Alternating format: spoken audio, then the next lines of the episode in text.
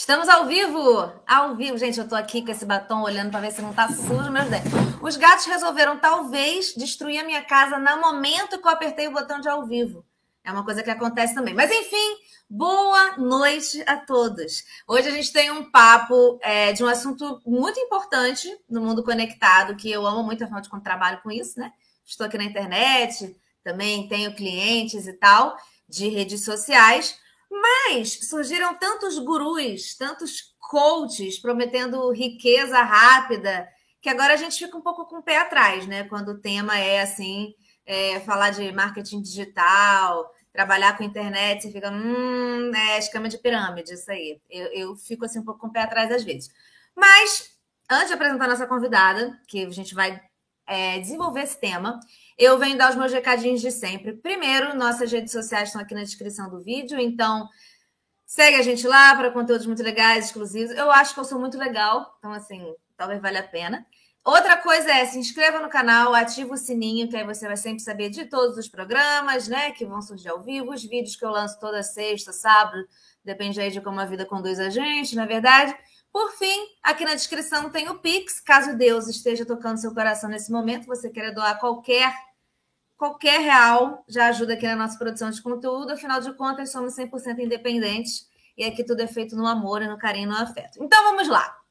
Como eu falei, o que não falta é mentor de marketing digital, prometendo dinheiro fácil. Em poucos dias você vai ficar muito rico e milionário, sua vida será transformada.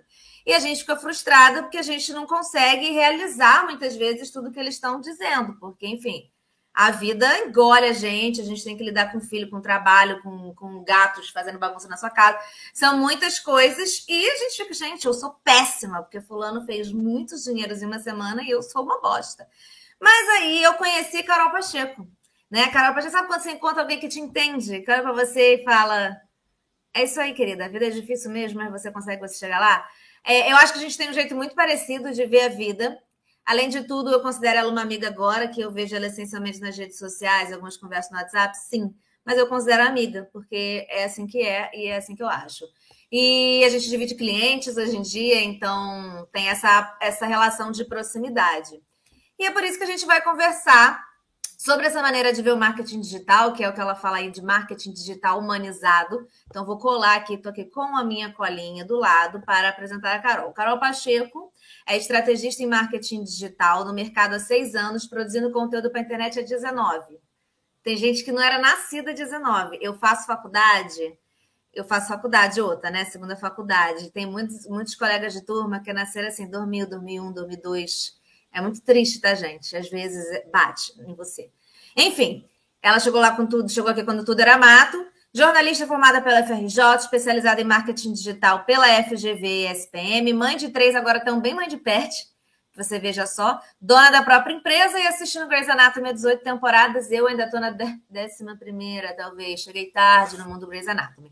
Bem-vinda, cadê meu mouse? Bem-vinda, Carol Pacheco. Tudo bem? Oi, tudo bem? Cara, essa apresentação já fiquei pensativa. Primeiro Carol, que a gente fala obrigada. muito parecido. Gente, de nada, fala. Fala, daqui a pouco a gente Muito começa. obrigada por ter aceitado esse, esse papo. Estou muito animada, estou muito feliz, porque, como eu disse, é isso. Assim, eu estava perdida no mundo da internet. É...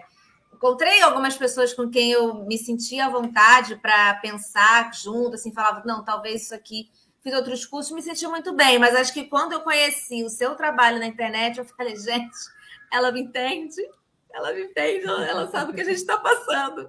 Então, assim, muito, muito obrigada por ter aceitado o convite. Eu já vou emendar na primeira pergunta, por quê? Porque quando chega um convidado aqui, eu gosto de saber tudo da vida da pessoa, talvez uma coisa um pouco fofoqueira, não sei. Tá Mas me fala, gente, estou até sem lágrimas nos meus olhos. Mas me fala. Faço piadas, fico nervosa. Emocionei. É, eu sei, eu sei que o humor é esse, eu tô dentro aí do negócio. Então, eu faço piada e de repente a pessoa fica até emocionada. Não, gente, algum, algum lugar que eu atinja aqui na hora da piada que sai lágrima no olho. Mas eu quero saber, enfim, como que você foi parar no mundo da internet, né? E como que esse virou seu trabalho, porque não era inicialmente seu trabalho, né? Inclusive, se você quiser falar do que você trabalhava antes, acho ótimo, muito interessante. Pode. Acho que já pode, a gente já está num bom horário, né, para falar disso. É, pode falar. pode, fica tranquila quanto a isso. Cara, Então, eu produzo conteúdo para internet há 19 anos. Quando eu cheguei era tudo mato, não tinha ninguém. Era eu, três pessoas e um, uns perdidos doidos nas comunidades do Orkut da vida, que era onde eu cheguei lá na época. Eu cheguei como usuária, como a maioria das pessoas começa a usar a internet. E quando chegou um computador na minha casa, e nem foi tão rápido assim, porque quando chegou um computador na minha casa, já tinha computador na casa dos outros. A gente era meio pobre aí no rolê do computador. E como todo mundo que usou computador nessa época, a gente usou computador com internet de escada, aí tinha toda aquela emoção. Você que não viveu essa emoção, sinto muito, você não viveu essa época, que era uma alegria você discar, e era só depois da meia-noite que você podia, queria gastar um pulso ou impulso, não lembro o nome desse negócio, se era pulso ou impulso. Enfim, e a gente gastava um treco desse para ficar e passar uma noite baixar uma música. Eu sou dessa época. E aí, era isso. E aí, enfim, comecei como usuária e para fazer trabalho de faculdade, comecei a escrever blog e em paralelo me formei, comecei a trabalhar e eu comecei a trabalhar numa grande emissora de televisão, né, sabemos qual será. Comecei a trabalhar nessa grande emissora de televisão como estagiária e um dos, das primeiras vagas de emprego que se colocou para mim, eu estava naquele momento assim, desespero, eu sou estagiária, preciso ser efetivada, foi para ser é, para trabalhar num canal de TV chamado Sexy Hot. É isso. Acabou a história, mentira. E eu aí amo, eu gente, fui, eu, eu comecei uma carreira de televisão lá no Sexy Hot. Eu não trabalhava em filme, eu não via filmes sendo produzidos, nem nada disso. A gente trabalhava numa área estratégica de programação, de gerenciamento de conteúdo. Sim, este é um conteúdo como qualquer outro, e foi um dos primeiros conteúdos que eu gerenciei profissionalmente na vida. Aí, alguns anos trabalhando ali, surgiu uma oportunidade para gerenciar uma equipe, na verdade, que já não era mais do Sexy Hot, era de um conglomerado de canais adultos, né? Que é o nome bonito é esse, você não sabe, aprende agora. Canais adultos tá? Então eu fui lá gerenciar essa equipe de canais adultos, aí já tinha outros, tinha Forman, Venus, Playboy, que a Playboy entrou na galera, e aí eu fui morar na Argentina, porque tínhamos um braço na Argentina, na América Latina, coisa e tal, eu era uma pessoa assim muito internacional. Aí eu fui para lá gerenciar essa equipe e passei oito anos trabalhando com isso. E a internet, onde ficou a internet nessa história? Sempre esteve, porque toda essa minha trajetória eu fui contando na internet. Eu contei como blogueira, uma época que eu ainda não tinha filhos, então contava meu dia a dia, eu contava muito do meu dia a dia trabalhando com conteúdo adulto. Como era isso para uma pessoa, eu era muito jovem na época, uma, uma menina como era isso, porque eu inventava título, eu inventava sinopse. Então, meu, meu primeiro trabalho de copywriting foi esse. Aquelas, né? Aprendi a fazer copywriting fazendo sinopse, fazendo título, fazendo, enfim, estratégia para vender conteúdo adulto. E, em paralelo, sendo blogueira, e aquele negócio começou um burburinho bem interessante. E aí eu comecei a querer ter filhos, eu já estava casada, é, e achei que eu deveria registrar isso. E foi o começo de um processo em que eu virei famosinha na internet. Eu virei uma blogueira famosinha. Eu tinha uma vida real, que era muito louca, que era trabalhar com conteúdo adulto, e tinha uma vida online, que era falar dos meus desejos de maternidade, que não tinha nada a ver com conteúdo adulto. Então você imagina o meu dia. Era muito louco, assim. É, e aí virei famosinha, e eu comecei a experimentar os primórdios de ser blogueira. Isso que a gente conhece agora como influenciadora, essa pessoa que é paga para fazer publi. Eu fiz isso. Eu fiz publi. Eu fui para Nova York fazer publi. Eu passei por coisas assim, entendeu? De graça, sendo paga para fazer publi. Sabia dessa não? É. Eu fiz tudo isso, fiz marca e tal. Não era. Tá vendo? A gente acha que a gente conhece as pessoas, mas sempre tem uma fofoca lá no fundo que a gente não sabe. É, Cara, a minha vida aconteceu muita coisa, né? Muito louco, assim. Toda hora que eu sento para falar da minha trajetória com alguém, eu puxo uma coisa da cartola nova que ninguém sabia, que eu não tinha contado para ninguém, assim. Então, enfim, fui para Nova York para fazer é, blogueiragem, para fazer de graça, totalmente de graça. Eu, Pedro, eu já tinha um filho, o Lucas. É, fiz publi e vi essa crescente, vi esse negócio crescer. Em algum momento, os blogs morreram tal qual eram, né? A gente, a galera migrou para rede social. Nesse nesse migrar para a rede social, que ó, foi ali em 2013, 2014, mais ou menos, a galera foi para o Facebook de uma maneira muito forte, assim, eu não fui. Eu estava grávida já da segunda filha, e, e, confesso que eu acho que assim, se teve um grande erro na minha trajetória profissional, acho que foi esse. Eu não fui para a rede social. A galera que foi cresceu muito e é gigante até hoje. E eu parei lá naquele momento ali do blog para achar, ah, que bobagem, não vou fazer página no Facebook, fanpage, não vou fazer isso, nada a ver. Meu conteúdo pertence lá ao site que eu tinha. É, não fui, e aí fui ter filho, e aí decidi que eu ia sair lá da, da empresa, não queria mais trabalhar com conteúdo adulto, não queria mais morar na Argentina, quero voltar para o Brasil, quero ser mãe. Tá, isso durou sete minutos sete, porque no oitavo minuto eu achei que, ó, a galera nova que não sabia que eu fui para Nova York fazer publi, eu fui. No oitavo minuto eu falei, cara, eu não sei ficar sem trabalhar, sem produzir coisas, porque aí o blog já tinha morrido, morrido não que ele nunca morreu, mas já tinha dado aquela queda. É, eu estava sem trabalho, eu falei, agora o que eu vou fazer? E aí eu pensei, putz, eu tenho toda essa experiência de internet, de criar conteúdo para internet, de saber como é que faz isso. E eu tenho uma experiência é, acadêmica, né, lá dos idos da faculdade, eu nunca parei de estudar, assim. E eu tenho experiência profissional, eu sei gerenciar a equipe, eu sei fazer estratégia, eu sei fazer copyright, então, sabe o que eu vou fazer? Eu vou aprender, então, esse negócio de Facebook e vou fazer para pessoas. E aí nasceu a minha agência de comunicação aqui no Brasil, que eu comecei a fazer produção de conteúdo social media para as pessoas. Eu comecei muito louca. Outra coisa que eu nunca contei para ninguém. Tinha uma, uma prima minha distante, que é advogada, e estava fazendo o próprio Facebook. Aí eu virei para ela e falei: vem cá, tá muito legal o seu trabalho, muito legal mesmo, estou muito feliz. E fiquei um tempo em volta dela, assim, admirando e comentando os conteúdos dela, tudo já de caso pensado. E aí depois eu virei para ela e falei, cara, eu tô muito querendo treinar, fazer isso. Posso fazer para você?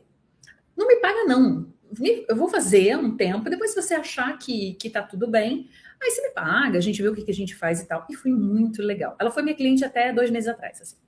Fiquei sete anos com ela. É. É... E foi muito legal. E aí, como ela me deu essa chance, eu aprendi muito rápido. No mês seguinte, eu já estava com outro cliente, depois eu já estava com outro cliente, aí depois eu comecei a escrever mais para um monte de gente e o negócio decolou muito rápido, porque era uma coisa que eu já sabia fazer. Eu não sabia a ferramenta, eu não sabia mexer no Facebook. Mas um mês mexendo, você aprende. E aí, dando um salto na história rapidão, já vou parar de falar, né, tagarela. É, por isso que hoje em dia eu falo muito para as pessoas, cara, foda-se a mim. Pode falar palavrão? Pode, tá. Dane-se a mídia que você tá. Porque, na verdade, quando eu comecei a fazer social media, eu não sabia fazer social media. Eu sabia fazer conteúdo digital. E isso bastou. Era o que precisava. Não era saber apertar o botão. As, as, características da ferramenta e de onde que eu aperto, qual é o melhor horário que eu posto, se é melhor um post azul, amarelo, uma pessoa pulando, uma pessoa escrevendo, não importava. O que importa é saber a essência da comunicação. E, cara, isso eu sabia. E aí, cara, deu muito certo. E desde então, eu tenho uma agência. Por que, que eu estou falando isso tudo? Não sei. Mas eu tenho uma agência. Eu perguntei para você falar a sua vida, discorra sobre sua vida. Essa é a minha primeira é isso. Discorra sobre sua vida. Pronto. Desde então, tenho uma agência de comunicação. Eu, eu dou o plot twist do ano passado ou tá cedo? Cara, pode dar. Pode dar, tá aí. Deu plot twist, porque foi uma virada muito boa. E minhas próximas perguntas têm a ver com essa virada. Tá bom. Aí no ano passado, é, pandemia, eu já com seis anos nas costas de cliente, aí de produção de conteúdo, não mais como usuária, não mais como blogueira, e sim como estrategista de verdade para as pessoas. Nesses seis anos eu me atualizei, eu fiz uma porrada de curso, eu fiz uma porrada de atualização, fora o dia a dia que te ensina muito, às vezes muito mais do que cursos. Olha o tiro no pé, mas enfim. Aí eu percebi que eu estava me repetindo. Eu percebi que o cliente me perguntava um negócio e eu respondia aquele negócio 700 vezes por dia. E fora a pandemia que mexe um pouco com a cabeça. E aí apareceu, apareceu um curso para eu aprender a fazer lançamento. Eu falei, que porra que é lançamento? Não sabia o que era isso. Olha só, não fazia ideia. Érico Rocha, não sei quem é isso. Não fazia a menor ideia, tava nem aí. É, vamos aprender a fazer lançamento. Eu falei, vou entrar nesse curso, vou aprender essa técnica de fazer lançamento e vou lançar uma cliente, que eu tinha uma cliente que tinha um curso e que ela queria lançar. Eu falei, ah, tá, vamos lançar essa cliente lá, vamos entrar no curso fazer lançamento. E aí, ao longo do curso, eu fui percebendo que além de lançar a cliente, eu podia me lançar. Que as coisas que eu repetia dez vezes por dia, de repente ia ser mais lucrativo, mais inteligente, mais feliz para mim eu juntar um povo assim e falar uma vez só esse negócio que eu falei dez vezes. Lê do engano, que eu continuo falando as coisas dez vezes por dia. Realmente me enganei. Mas enfim, dane-se. É... Tudo bem. E aí eu me lancei e comecei eu a ser criadora de conteúdo. É, daquele momento que eu era blogueira em Nova York até ano passado, eu nunca mais tinha aparecido desse jeito, sabe? Eu tinha lá o blog, ficou no Instagram um tempo, mas nunca tinha sido forte do jeito que começou a ser do ano passado para cá. E aí eu virei dessas que eu tinha morria de medo de ser, porque era uma coisa que eu não sabia o que era lançamento, né? Mas eu sabia que tinha uns gurus de internet, as pessoas falando as verdades, né? Um pouco que fala as verdades, que fala um negócio assim, é, se você não consegue é porque você não quer. Aí eu falava, filha da puta, sabe nada esse cara. é o meu maior pavoramento até hoje, assim, eu morro de medo desse negócio, então eu tenho muito cuidado com isso.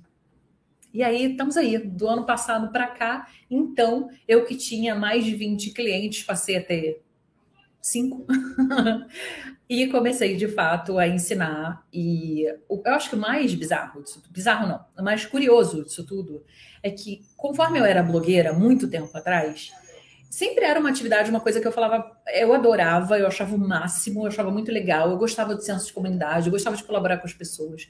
É, mas eu achava que aquilo nunca ia dar grana e eu não queria ganhar grana para ficar falando da fralda tal. Eu não gostei de fazer publi, não achei isso legal. É, mas eu queria ganhar dinheiro sendo eu. Queria ganhar dinheiro falando o que eu sou e tal, mas eu não achava possível. E do ano passado para cá virou possível virou possível, deu dinheiro e eu sou muito confortável fazendo o que eu faço. Então, assim, estou muito feliz. Nossa, com certeza. Muito. É muito prazeroso, né? Quando a gente encontra alguma coisa que a gente gosta de fazer e isso permite que a gente ganhe e viva financeiramente bem com isso. Mas eu quero que você me explique, Carol, é, o que, que é, que foi o título aí que eu dei para nossa live, o que você chama de marketing digital humanizado. O que, que é isso de verdade? Qual o seu diferencial, Carol, você vendo agora para nós? então, eu acho que hum, eu já até mudei um pouco esse termo, tá? É, eu gosto da humanização do marketing, mas eu, hum, eu achei que ele já foi fagocitado pela indústria dos termos prontos, tá? Então já virou uma coisa de reserva de mercado, já começou a me dar um nervosinho. É, é muito de bolha esse raciocínio. Eu acho que o grande público não, não acompanhou isso, talvez nem vá acompanhar. Mas o marketing digital humanizado, conforme eu pensei há um tempo atrás, é um marketing digital, uma forma de se vender, é, de vender o seu serviço, de aproximar o que você está oferecendo de um público que queira, sem forçar essa relação. Então, que seja de fato você usar a estratégia, usar o know-how que existe, é, toda a técnica é, mas de uma maneira que você não force as pessoas a terem o que elas não querem ter. Que você não crie uma demanda onde não exista, né? Então você deixar a pessoa passar fome para vender comida, um negócio assim que essa relação me incomoda. Então, uso de gatilhos de uma maneira muito irresponsável, é, essas verdades, essa falta de responsabilidade que essas pessoas têm. Porque uma vez que você vai crescendo na internet, você começa a ensinar, é, quase que automaticamente você vira uma autoridade, você vira um tipo um influenciador, né? Você não está ali fazendo publi, mas você está sim influenciando as pessoas em coisas muito sérias da vida dela. Não é porque ela vai comprar um creme ou uma roupa, é uma decisão de negócio, é uma decisão de vida. Então, é, traz muita responsabilidade o que você fala. E aí você virar para uma pessoa e falar, você não conseguiu porque você não quis, é, eu acho muito foda, acho muito, muito irresponsável. Então, a humanização vem eu acho, para trazer um marketing que respeita as pessoas, que respeita o ritmo das pessoas, a vida delas. É... Mas eu mudei, tirei do humanizado e trouxe, agora eu chamo de marketing da vida real. Porque tem uma outra coisa que me incomoda muito nesses gurus, que eu percebi, você vai ler a biografia dessas pessoas e essas pessoas nunca produziram de verdade na vida real. Elas produziram no máximo para elas mesmas. Legal, foi muito bem sucedido? Foi, foi muito bem sucedido. Mas vai lá fazer o social media do tio da padaria. Vai, faz acontecer, volta e me conta. Mas não é faz acontecer com um milhão de reais no bolso, não. Faz acontecer com zero dinheiro no bolso. No máximo 200 reais que ele vai te dar para patrocinar alguma coisa. Aí esse, para mim, é o da vida real. Não é exatamente de um cara que está ferrado, mas é das pessoas comuns que têm negócios comuns. É, cansei muito de, de assistir apresentação, de assistir exemplo. Ah, não, porque aí a Coca-Cola. Mas não foda-se a Coca-Cola. Coca-Cola tem um prédio inteiro para falar de marketing. E quando eu sou pequeno empreendedor, que sou só eu, ou no máximo eu terceirizo alguém, então, eu, eu acho que a humanização que começou e agora a vida real vem para, tipo, atender a pessoas que não são a Coca-Cola e que não são esse guru que tem 7 milhões de seguidores e fala, eu consegui, por que você não consegue? Quando você é o padeiro que faz o pão, tira foto do pão, posta na rede social, depois recebe o pedido do pão. Entrega para o cliente o pão, entendeu? O cliente. Exatamente. Você faz. Compra, você vai ali no fornecedor, compra o saco do pão, aí você contrata alguém, aí você volta para casa e você. Que tu para para pensar na sua rede social e tal. Entendendo Exato. que é importante, mas não é só você não quer, né? Pois é, então é, eu tenho pensado, eu, o meu trabalho, que eu gosto de fazer, e isso eu aprendi tendo a minha agência e não trabalhando em grandes empresas, porque eu trabalhei em enormes empresas o que me faz verdadeiramente feliz é quando o pequeno empreendedor consegue dar passos à frente no seu negócio. Assim, acho, acho do caralho, acho muito legal, acho muito incrível. Trabalho para isso. Para isso. Muito bom. Carol, agora me diz uma coisa. Por que, que você fala nas suas redes sociais essencialmente para o público feminino? E qual que é a importância desse trabalho, desse tipo de marketing, o marketing da vida real, para o empoderamento dessas mulheres e dos seus pequenos negócios, da vida cotidiana?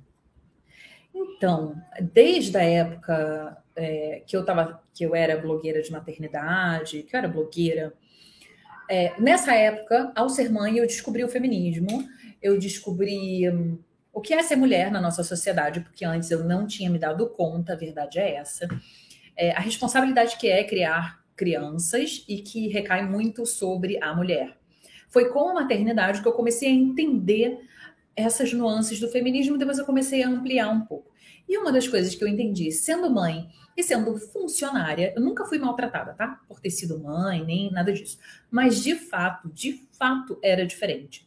E eu sofri uma coisa tão leve, tão é, coisas bobas do tipo pedir para sair mais cedo porque o meu filho estava com febre, sendo que meu marido, que é um cara parceiraço, eu não posso dizer muito, ah, é um cara escroto que não me ajuda, não tem essa relação, meu marido é outra relação. Mas mesmo assim, é, por só pelo simples fato de ser homem, ele nunca, nunca virou para o chefe e falou: meu filho está com febre, preciso lá acompanhar. Ou vou lá na reunião é, com meu filho. E mesmo hoje em dia, que ele já está muito mais desenvolvido no raciocínio feminista dele, e eu também, mesmo hoje em dia, quando ele fala uma coisa dessa para a chefia, a chefia fala, ué, Carol. Então, a mulher, é, é sobre ela que recai. É sobre ela que recai não só a maternidade, mas ser bonita para ser considerada inteligente está bem arrumada para ser considerada competente. É, falar 700 vezes uma coisa que o homem fala uma ou talvez meia e ela ser ouvida, ou talvez não, porque de repente o cara um medíocre vai falar meia coisa das 700 que eu já falei e ele vai ser ouvido, eu não. Então, o mundo já está muito pronto para ouvir o homem, para aplaudir o homem, para aceitar qualquer bosta que um homem faça. Então, eu fico do lado da mulher, porque eu acho que é, é, nós mulheres temos que nos fortalecer, nos ouvir, nos contratar, comprar de nós. É, então, se eu, se eu posso escolher, eu escolho trabalhar com mulheres. É, que é isso. Eu acho que a gente não está no mesmo patamar. E é, adicionando mais camadas de complexidade a esse papo, não só mulher, né? Porque eu estou muito mais tranquila que uma mulher negra, vai. Muito mais uma mulher negra tem que se arrumar dez vezes mais do que eu para parecer importante. Toda essa relação que eu falei que existe com relação ao homem, com relação à mulher negra, também existe com relação a mim. Então eu falo meia merda, a mulher negra tem que falar 700 coisas para que ela seja ouvida.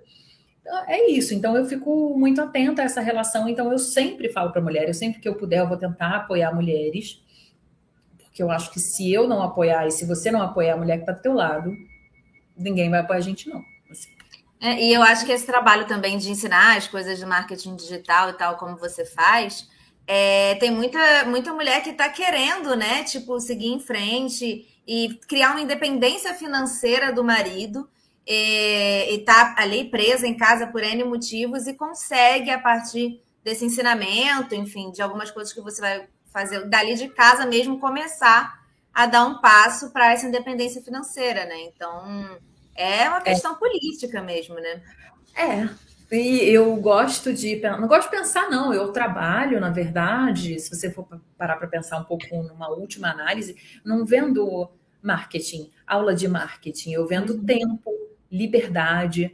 É uma pena que eu tenho que vender, mas estamos no mundo capitalista, eu também preciso pagar meus boletos, eu também preciso vender coisas. Mas eu tento é, que o meu trabalho também atenda pessoas de forma gratuita, sabe? Então, você sempre vai ter live minha gratuita, sempre vai ter é, muitas coisas que eu sei no perfil lá do Instagram, no próprio YouTube. Eu tento mesmo que, ah, sei lá, alcançar o máximo de pessoas que eu conseguir sabe? Agora, Carol, como é que você faz quando chega aquele momento que você está com fadiga de tela, fadiga de rede social, e quando as suas alunas também estão com fadiga de tela de rede social? Gera alguma crise assim entre meu Deus, eu preciso trabalhar, ou meu Deus, elas são minhas clientes, elas têm fadiga de rede social e agora como é que fica porque elas precisam me ver? Como é que lida com essa crise assim entre o mercado, a realidade, a sua vida pessoal, a vida pessoal das clientes?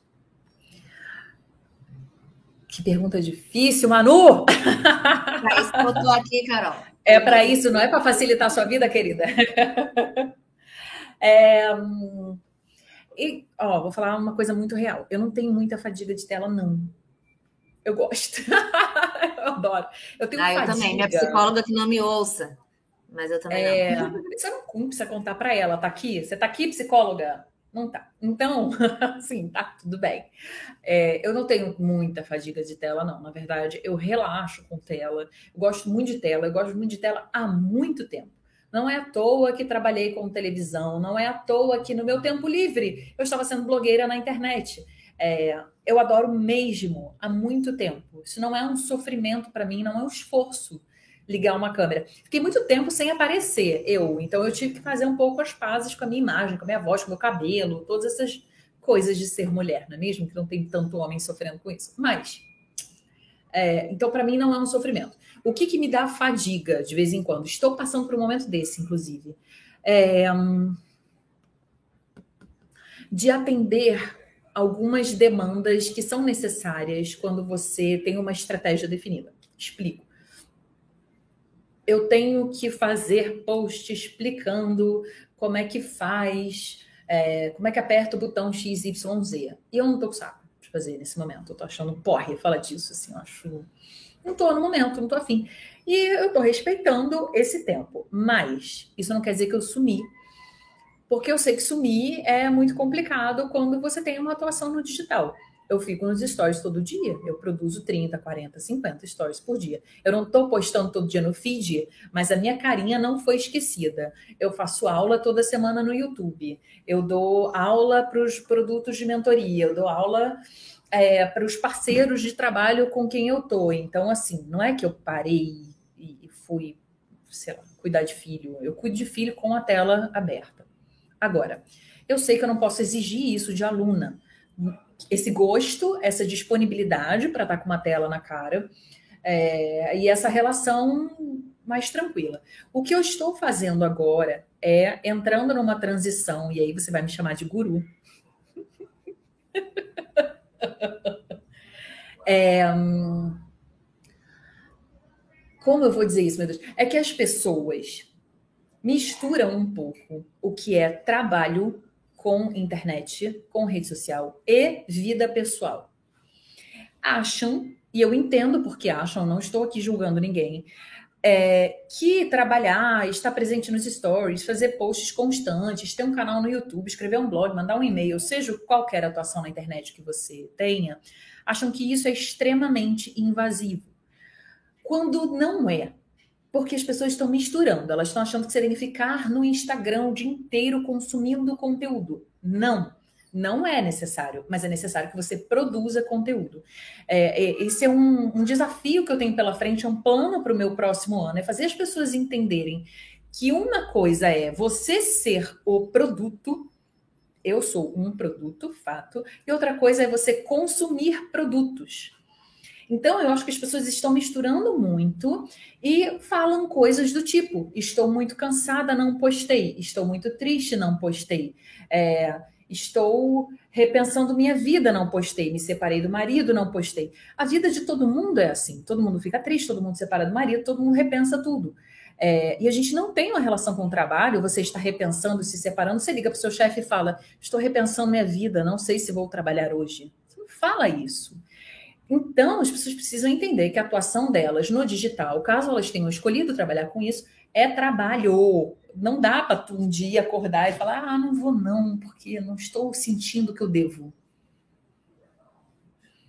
Entende? Então, entendi.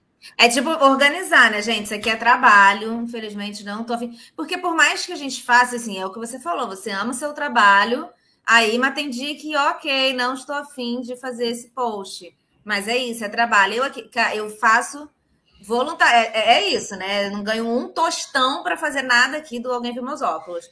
Mas eu amo, me divirto. Mas mesmo assim, por exemplo, tem compromisso. Toda terça eu estou aqui sete horas. Estou afim de fazer roteiro às vezes? Não. Não. Mas toda terça eu estou aqui sete horas e eu tenho que fazer o roteiro. Porque quando eu estou aqui é maravilhoso, mas às vezes o pré é chato, gente. Eu sou uma pessoa que é exibida, eu gosto de aparecer. Mas para eu aparecer, tem todo um pré antes. Percebe? Boninho, esse cara aqui na sua frente, Boninho. Presta atenção. Cadê a roupa, Boninho? Fazer, alguém vai é aparecer, percebe? Mas assim, para aparecer, eu não tenho a produção, é tudo sozinho. Então, eu preciso de fazer essa parte toda antes. Então, acho que é realmente é. isso que tu falou de se colocar. Tá vendo? Você é a guru, o melhor guru que tem, Carol. Você pode ser guru. Percebe?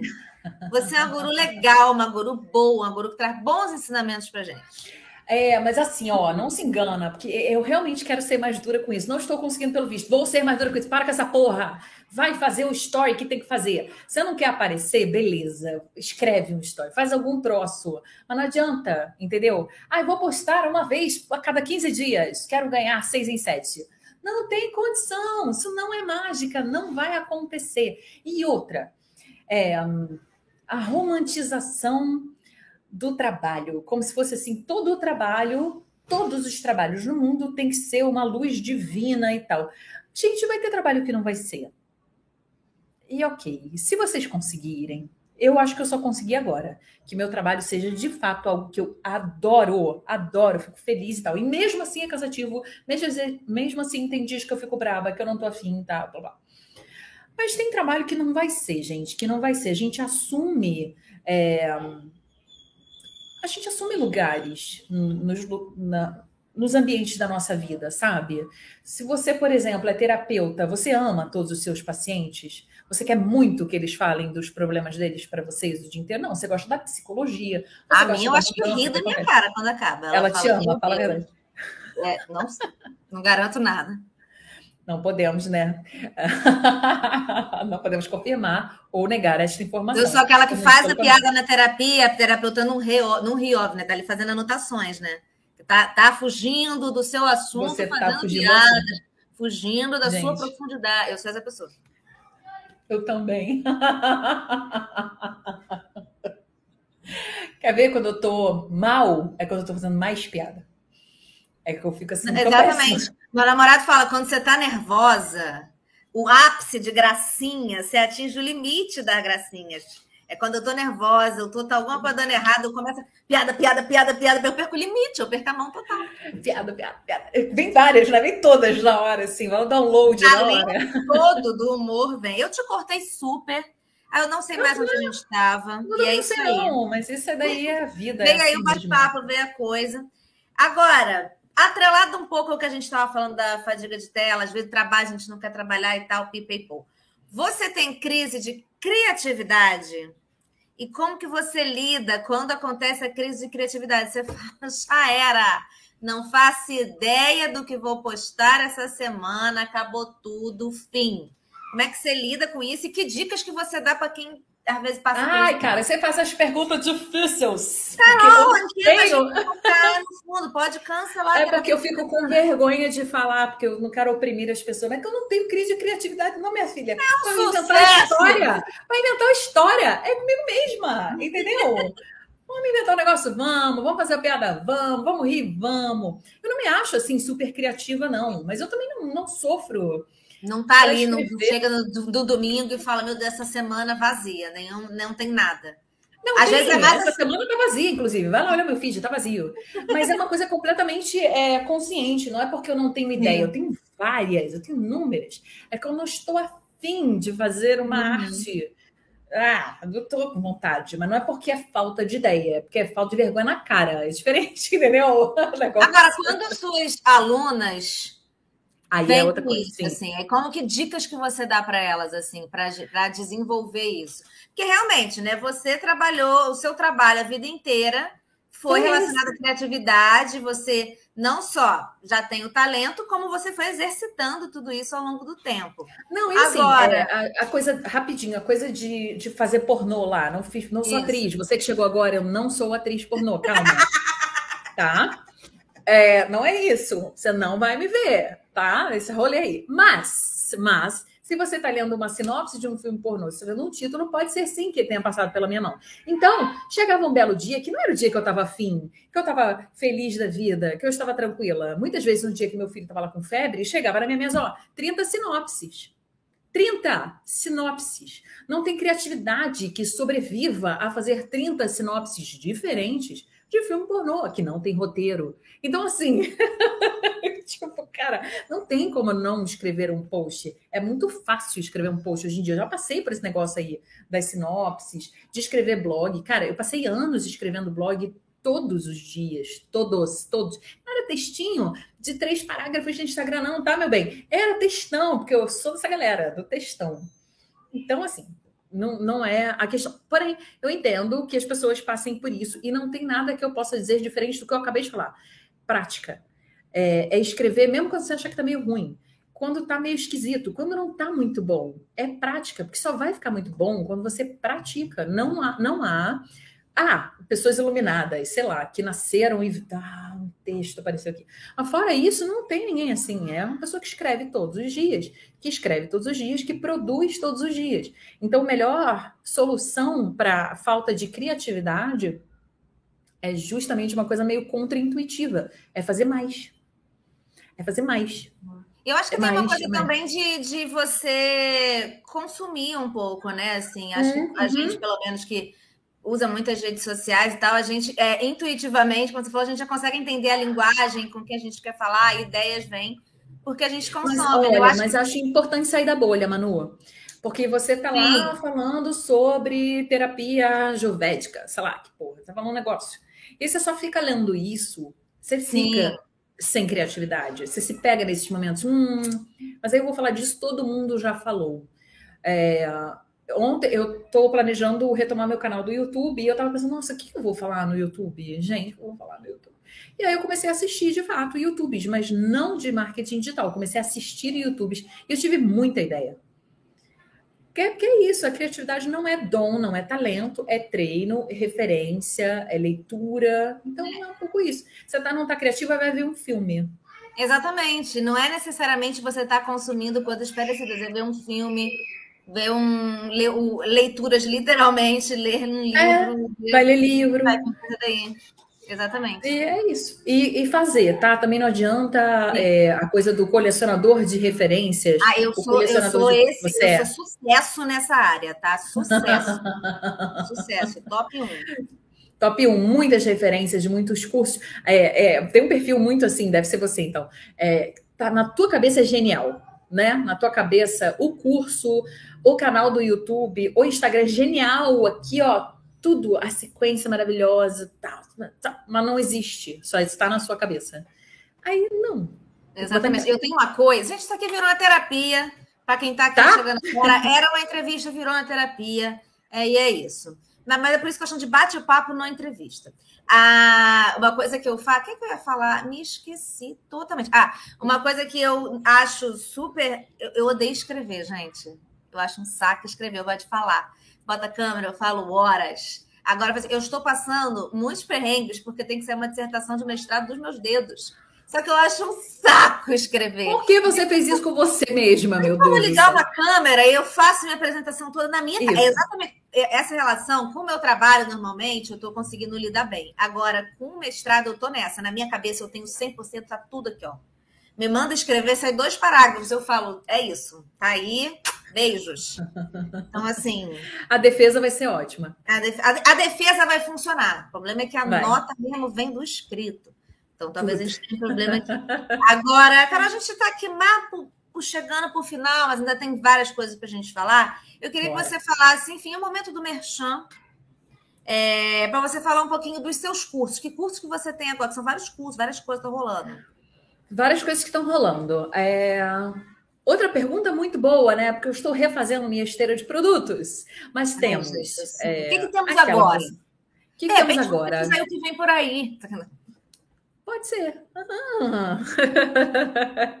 Estou trabalhando no seguinte: o que, que eu faço, né? Então, eu faço educação de marketing digital da vida real, que antigamente era humanizado, para humanizar, para você não ficar fazendo coisas agressivas com os outros, nem com você mesmo. E agora migrando para a questão da vida real, para você entender que sim, é aplicável, cabe na nossa vida, pode trazer grana, pode trazer sucesso, pode ser o máximo, e não é vindo de um guru que nunca teve contato com essa realidade, que nunca ralou o joelhinho no chão. Então, para isso, tenho uma consultoria, que pode ser uma consultoria individualizada, em que você vai ter esse, esse momento comigo, só nós dois, para a gente falar de você, falar, é, estabelecer um plano de ação para você. Eu tenho uma mentoria que abre e fecha a turma de vez em quando, a próxima turma é em janeiro. Então, se você está afim de um ensino mais continuado e de acompanhamento, vem para a mentoria comigo que a gente abre nova turma em janeiro. E as coisas que é mais do tom do vem aí, eu tenho alguns cursos que eu estou pensando para quem não tem disponibilidade ou grana para fazer uma mentoria, quer é umas soluções mais rápidas. É, eu estou planejando uns cursos menores para atender problemas específicos. Agora, na Black Friday, dia 26 de novembro, vai na segunda. Fique ligada. Chegou aqui é, um, um recado para mim. Para a minha Fala. vida, eu acho. Ó, Gisela falou: vou te sugerir o mesmo sugerir para minha irmã. Grava, fala para a câmera tudo que é o seu trabalho, apresenta a sua tese para a câmera, depois se ouve vai escrevendo. Vai ter que Gostei. ser isso, Gisela. Eu vou falar. Você sabe que eu faço isso com um cliente de social media, uma pessoa que sim tem muito conteúdo, eu preciso dela para produzir conteúdo, é um conteúdo muito técnico, muito específico. É, ela não sabe escrever, meia linha. Aí uhum. eu faço perguntas para ela, ela me responde em áudio, pronto, nasce os textos, os posts, as coisas. Ah, eu faço isso às vezes também com, com outro cliente que já tive. Eu fico, gente, manda aqui, manda três áudios, que daqui, daqui sai uma coisa. Com o cliente, o problema está sendo minha dissertação mesmo, gente. O problema está sendo minha dissertação, porque não basta escrever três parágrafos do Instagram. Tem que escrever 150 páginas, então estou com um pouco de dificuldade. Você tem quantas já? Olha, 15. Três. Exceto que meu orientador falou assim: reescreva toda a introdução. Então, talvez eu não tenha muita coisa. Talvez tenha cinco agora. Talvez, talvez tenha dado ruim. Agora, para a gente encerrar, antes de ir para os nossos quadros, Carol, vou fazer uma pergunta. É polêmica, eu só gosto de fazer polêmica. Falou, ok, ok. Como quer vender curso num momento de crise financeira que as pessoas estão ferradas e está tudo um caos? Te bate um desespero, falou: está um caos para ela, também está um caos para mim. Se tá caos para ela, tá caos para mim, tá caos para todo mundo. Como é que é isso? Bate, bate sim. É difícil. É, Porque tem essa responsabilidade que você falou no começo, né? De não falar, você precisa comprar o meu curso, papapá. Você sabe que aquela galera também está passando uma, uma dificuldade, sim. mas ao mesmo tempo você precisa vender o curso e fica, meu Deus, que loucura é, é, fogo, é complicado. E foi por isso que eu decidi fazer produtos menores também, para que as pessoas possam ter a possibilidade. É claro, o serviço de mentoria é incrível, é um acompanhamento continuado, muda o negócio das pessoas, de fato, assim, já tive, estou na quarta turma, muda muito a vida das pessoas, os resultados, enfim, eu tenho certeza que é um produto incrível, mas eu sei que é um produto caro, então, eu quero que as pessoas alcancem isso sem que eu também me ferre. Porque se eu ficar dando tudo de graça, eu não pago meus boletos, então eu estou planejando esses cursos mais pontuais, mas que as pessoas possam acessar. É difícil, é um momento complicado. É, mais recentemente para cá, todo mundo está precisando parcelar e nem todo mundo consegue honrar o compromisso do parcelamento. E, cara, é difícil, é foda. Outra, a gente tem que fazer toda uma outra live para falar disso, mas eu entendo. Eu entendo, porque é um momento complicado, porque tem gente que eu posso ensinar qualquer coisa. Eu posso ensinar a apostar o número certo na loteria. Se ela não for, ela não ganha o prêmio da loteria. Então tem uma questão aí também de, do momento, não só financeiro, mas psicológico que as pessoas estão. E isso eu acho. Vocês estão ouvindo? Tá vazando o áudio? Não sei se tá, tá vazando. Tá super ótimo. É, é humanizado. Confusão. É humanizado, humanizado tá? Tem cachorro, criança, tudo gritando, berrando aqui. É vida real. É, vida real. Então, é, tem me impressionado, para além do financeiro, o psicológico das pessoas. Eu escrevi outro dia nos stories e vou repetir aqui uma frase muito linda, poeta, Pacheco, vírgula Carolina. Tá todo mundo fudido. Todo mundo fudido. É muito estranho, assim. E aí, então, R. Dreams, que está aqui no chat, falou assim: Eu tô amando a mentoria, mas assusta as descobertas ao longo do percurso. Tem um pouco isso, né? Tem um pouco vai, isso. Uma vibe psicológica também, para tu entender com quem você quer falar, quem é você, o que é o seu negócio. Quando tu vê, você está revirando a pessoa por dentro também, né? É, é, tem isso. Na mentoria tem isso. Mas, cara, hack, é, não só na mentoria, não, cara. As pessoas que fazem pergunta para mim. Eu abro caixinha, tem gente escrevendo, tem umas que eu nem publico, porque eu não quero expor aquilo. Eu falo com a pessoa no inbox. É, pessoas mal, assim, mal. Pessoas é, medicando. Então, a minha preocupação, para além da financeira, é como nós, como sociedade, como pessoas que moramos no Brasil e tal, a gente está muito em frangalhos. Muito. Muito. É, eu tenho tido 555 milhões de ideias também de monetização, assim, e, eu, é, e fica isso, né? O meu eu interior fica, gente, mas eu não estou com coragem de cobrar ninguém por enquanto. Eu vou viver aqui fazendo minhas outras coisas que eu estou fazendo já deixa na virada aí esperança aí no Réveillon de 22 para 23, está lá em cima. Quando começar a dar as viradas, aí a gente a gente pensa, vamos, vou é. aqui viver, vou vivendo com dignidade por enquanto, entendeu? Ideias aqui pulando, mas enfim. Por enquanto estou vivendo com dignidade, que é o que está dando, que já está muito bom. Agora a gente vai para os nossos quadros. Primeiro quadro, você que não nos conhece, está chegando aqui agora através da maravilhosa Carol Pacheco, a gente fala aí uma notícia, tanto eu quanto ela, que marcou a gente na última semana. Pode ser boa, pode ser ruim, pode ter a ver com o tema, pode não ter a ver, mas que marcou a gente de alguma forma, que a gente olhou e falou: eita, pode ser eita, pode ser eita, entendeu? Que marcou a gente. O que, você tem para dizer, Carol? Ah, cara, minha eita ruim. Eu acho que o, o falecimento da moça cantora foi muito brabo. É, como eu estava te falando, né? Tá todo mundo muito ferrado psicologicamente.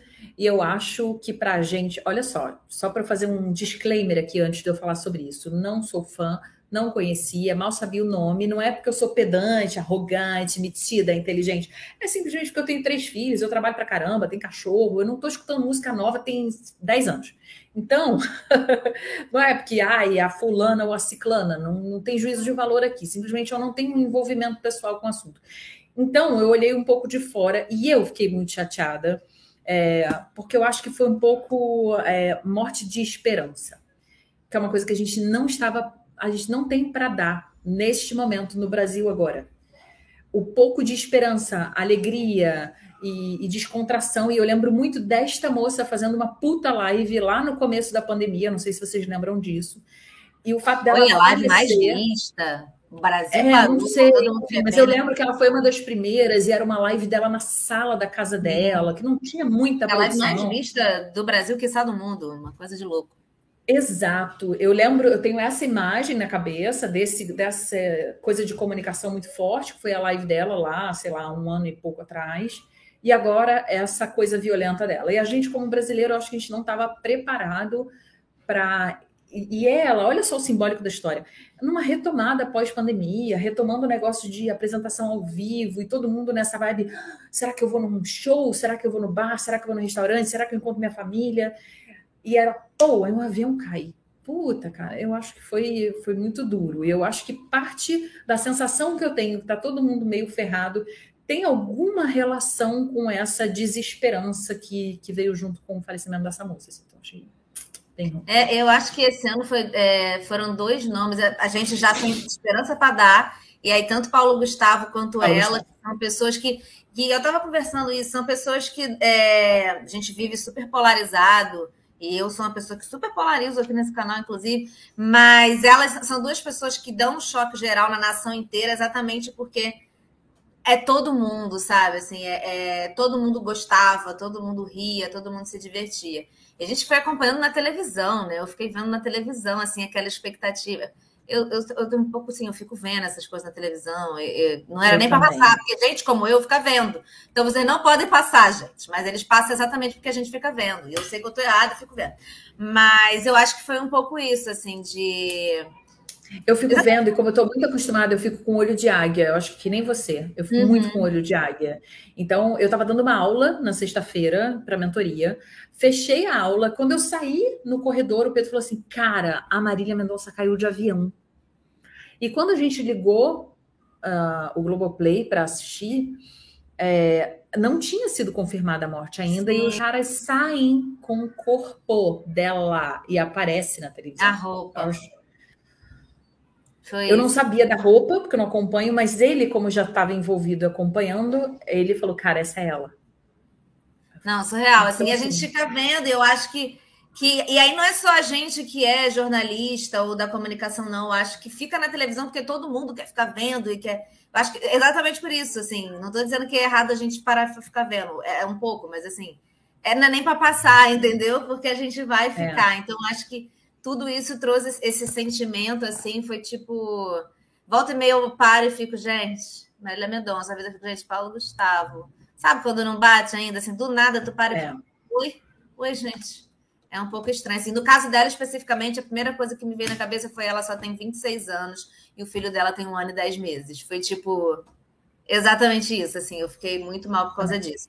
Eu também, eu geralmente também, quando trago a notícia do dia, eu sempre é, trago notícias ruins, eu não sei por que, que eu faço isso, porque às vezes a conversa está muito animada e eu super fecho o clima. Aí você fala assim, morremos. Ah, bom, você já fechou o clima antes, porque é uma notícia que saiu muito em rede social, eu sigo alguns é, influenciadores indígenas, né? E todos eles fizeram a denúncia, não sei se você chegou a ver, de uma criança Guarani Caiová que no Mato Grosso do Sul, tô aqui olhando o lado colando onde que foi, que um, um fazendeiro soltou um pitbull em cima da criança. Enfim, a criança está na UTI, ficou super ferida e tal. Então, aquela coisa, né, gente? O agro é pop. Tá bom. É. Show. É, então, assim, isso, me, é, isso é um exemplo, sabia. porque, enfim, alguém que faz isso, o que, que ele com uma criança, o que, que não está acontecendo o tempo inteiro nessa disputa de terra dos fazendeiros querendo ocupar aí territórios indígenas há muito tempo. O que, que não acontece o tempo inteiro? Então, assim, esse é um exemplo que foi super chocante. Eu vi isso ontem à noite, né? Alguns é, não tinha visto. É. influenciadores indígenas divulgaram. Eu nem vi se isso apareceu em algum jornal, alguma coisa. Eu vi realmente uma corrente grande dos influenciadores indígenas falando isso. Então, enfim, fiquei chocadíssima e achei. Me leva a reflexões, né? De tipo, a pessoa que faz isso na criança, ela.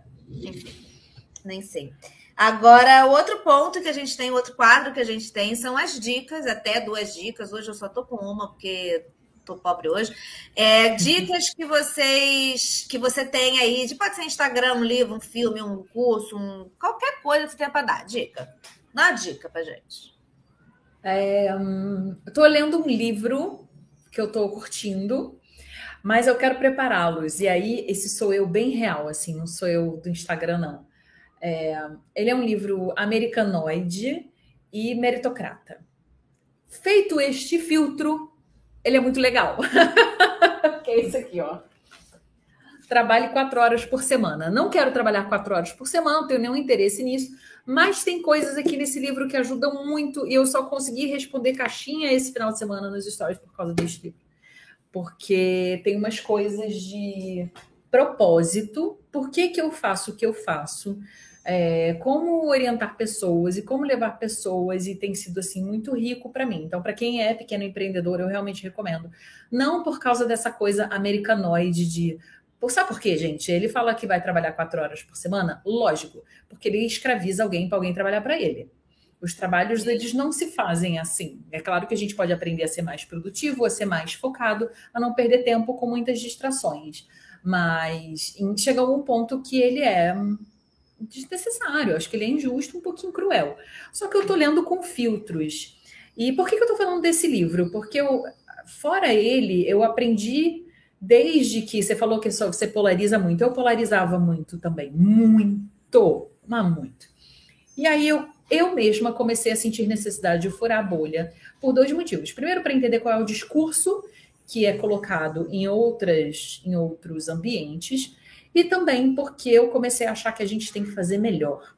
Então eu pego um livro desse, eu filtro o que eu acho nada a ver, o que eu acho ruim, eu faço a devida crítica e eu passo para frente, eu levo, já que eu tenho algum tipo de influência, eu levo para as pessoas as coisas que são boas, já com filtro, já com a minha mastigação que eu acho mais legal. Desculpa se eu não estou sendo muito humilde, mas é verdade. Então, eu leio esse tipo de livro, mastigo e tento levar o melhor deles para as pessoas. Em vez de a gente jogar o livro fora, falar nunca vou ler, porque esse cara é meritocrata, eu pego o meritocrata, leio, pego o que eu acho legal. Então, assim, se você é capaz de fazer filtros assim, eu recomendo, acho bem legal. Era uma ou duas, não sei. Super pode ser duas. Eu que hoje só tenho uma. Até hoje dei duas. Hoje, hoje não, não rolou.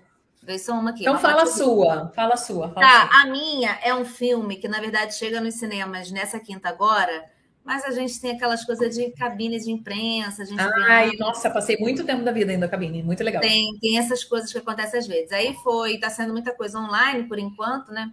Algumas coisas voltaram a presencial. O fato é, vi um filme nesse fim de semana, hoje teve a coletiva também online, vi ontem um filme chamado Curral que chega aos cinemas agora na quinta-feira. Poucos cinemas, né? Porque, enfim, é aqueles filmes. É um filme brasileiro, mas filme que é considerado mais alternativo, pipipipopopô. Mas é com uma galera boa. Tem o Zé Dumont, tem o Tomás Aquino, que fez Bacurau. É, e ele passa numa cidade chamada Gravatá, em Pernambuco, e vai contando sobre disputa eleitoral e como que funciona as eleições numa ah, cidade do interior. Maneiro. Como que isso, enfim, é, foi até uma pergunta que eu fiz hoje na coletiva, que é isso, né? A, a, relação de uma eleição, a gente falando de um grande centro como o Rio de Janeiro, e mesmo dentro do Rio de Janeiro, tirando, deixando de lado ainda assim as periferias, é muito fácil a gente pensar em política a partir de um ponto de vista ideológico. Quando a gente está falando de outros lugares, é muito mais personalista, é um moço que eu conheço, é um moço que me ajuda. Numa cidade pequena, é muito o, o conhecido e tal. Então, assim, mostra muito isso e mostra uma relação, como que se dá essa relação política e como que vai, né? Você tem que se juntar com fulano, você odeia o fulano e tal. Então, como que funciona isso? Esse filme se chama Curral, chega aos cinemas agora, no dia 11, quinta-feira. Eu vou, se tudo é certo, o vídeo que eu vou lançar mais para o final dessa semana é esse filme. Vou desenvolver um pouco melhor ele, mas achei bem interessante. Você viu Marighella? Eu vi Marighella. E aí? Aquela saindo do assunto. Não, Curtiu, achei, achei, eu não vi, então, eu não vi no cinema. Eu vi num link. KKKK. Desculpa, gente, não faça no cinema. Veja no cinema, já, le, já levei esporro dia desse. Mas dizem que no cinema tem. Essa, eu acho que. Eu, eu quero passar por essa experiência, talvez eu faça isso.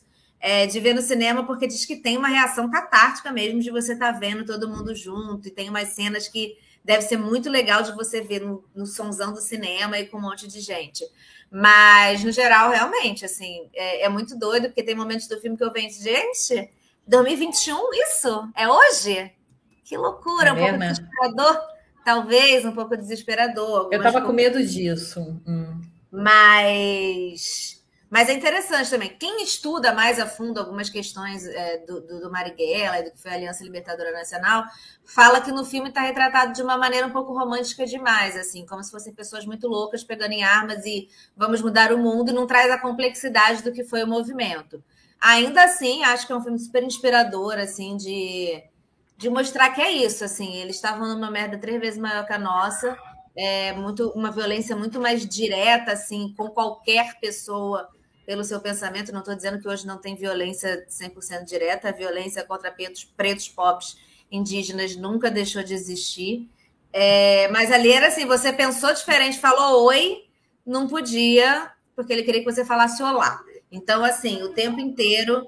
É, isso o filme deixa isso muito claro, assim. Então, acho que tem essa coisa de esperança, sabe? Eu, que não sou essa pessoa que é estudiosa do Marighella, nem da Aliança Libertadora, e que não estava ali para, meu Deus, a história não foi retratada como ela foi 100%, é, eu acho que, que, que, tem tudo a ver, assim, que foi, que foi muito legal, muito interessante. O Pela Lente da semana passada foi com Mário Magalhães, que escreveu o livro do Marighella.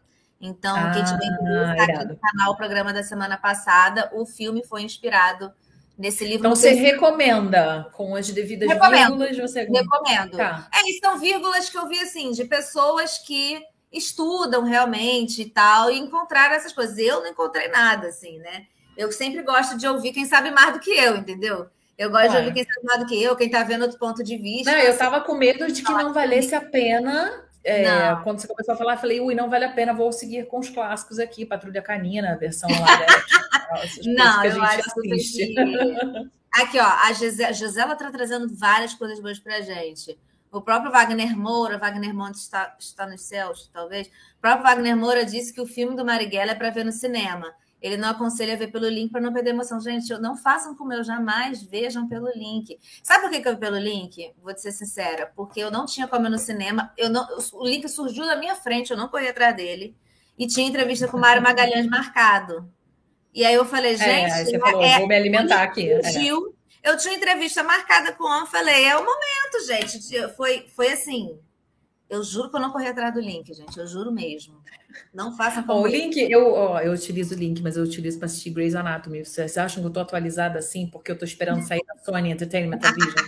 Não. É isso, né? Gente. A gente é vê no link. É, não, eu, eu faço muito link para muitas coisas, mas não, eu não, jamais disse isso publicamente. Ó, oh, o Boninho tá assistindo. Quê? O Boninho tá assistindo aí. Boninho! Beijo! Link. Beijo, Boninho! É... Enfim, você tinha outra dica ou a gente vai caminhando? Não, falei, né? Patrulha Canina, ótimo clássico. Não, tô zoando, gente. É criança, realmente. É isso, a outra dica é Patrulha Canina. A dica você assiste filme repetido? Aquelas. Cara, eu vou te falar, eu tenho um pouco de preguiça, porque eu sempre Jura? acho que um mundo de coisas ah. para serem assistidas, aí eu não vejo. Se tá passando assim, fazendo outra coisa na televisão, beleza, mas assim, é, Gisela, não tem problema nenhum. Eu sei que foi o corretor, é Wagner Moura. É que eu não resisti à piadinha com o Wagner Monte. Porque na minha cabeça eu sempre tenho que pensar três vezes antes de falar o nome dele para não falar Wagner Montes. Isso acontece muito. É... Eu não gosto de assistir filme repetido, porque eu acho que o mundo ele tem milhões de filmes que eu não vi ainda. Eu fico com preguiça. Entendeu? Você está passando na televisão, uma, outra coisa. É. Se está passando aqui, eu estou fazendo outra coisa, está rolando ali, tá, oh, legal, mas eu não vejo, nem leio o livro repetido, o que às vezes é ruim, porque tem essa coisa de você não, não ver, né? Outras coisas não, diferentes. São coisas, pessoas... são coisas, porque eu vi esses dias, eu vi de novo o Clube da Luta. É, e eu deveria ver, porque eu não recordo nada. Você percebe? Eu vi no meu Você leu o livro? Porque eu li o livro Também e o filme. Também não. É, cara, e eu gostei muito. Foi muito bom ver um pouco mais velha, porque eu resenhei o Clube da Luta na faculdade. Então, veja, foi lá em 2000 bolinha. Então, lá em 2000 bolinha, eu fiz esta resenha. Eu vi Clube da Luta na faculdade também. É, eu vi Clube da Luta na faculdade. Fiz Mas a resenha. faculdade estão apagados da minha mente. É mais um assunto para terapia.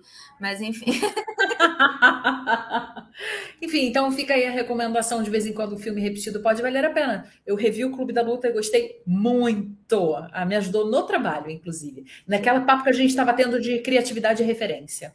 Eu assisti Clube da Luta falei, putz, realmente várias, várias coisas. coisas. Várias coisas.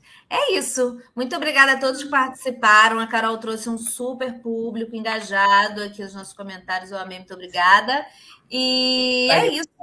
Valeu por ter aceitado aqui o convite. É, vou dar os recadinhos que eu dei no começo, vou dar aqui no final também. Sigam nas redes sociais, está aqui na descrição do vídeo. O Pix está aqui na descrição do vídeo. Eu amo falar o Pix, kkkk. Mas enfim, sei lá, deu um real, sobrou, faz um Pix, entendeu? É isso. Porque aqui a gente é tudo sem é, independente, é totalmente independente. Ninguém está botando dinheiro aqui. E as redes sociais é isso. E já não lembro mais qual era outra coisa, mas enfim, me siga lá no Semana que vem tem mais. Semana que vem tem mais. Sete da noite estarei aqui. E siga nas redes para saber quem é o convidado. Eu mesma não sei ainda. Então você fica aí. Tem outros para outras semanas marcados. Da semana que vem eu mesma não sei. Então siga lá para você saber quem é. Então é isso. Beijos. Beijos, Carol. Obrigada, meu amor. Amei. Amei. Isso é maravilhoso. Vou inventar outra pergunta aqui agora. Não, tá. Tá bom. Vai, vai lá viver sua vida, Carolina. Olha, se não fosse crianças berrando aqui na porta, esse evento, eu super ficaria que eu tenho, eu tenho perguntas para você. Vamos mudar de lado? Ah! Gente, amei. Valeu, Beijo. querida. Beijos. Beijo. Beijo, Valeu. gente. Tchau. Deixa eu encerrar aqui a transmissão. Aquele sorriso. Enquanto tá encerrando a transmissão,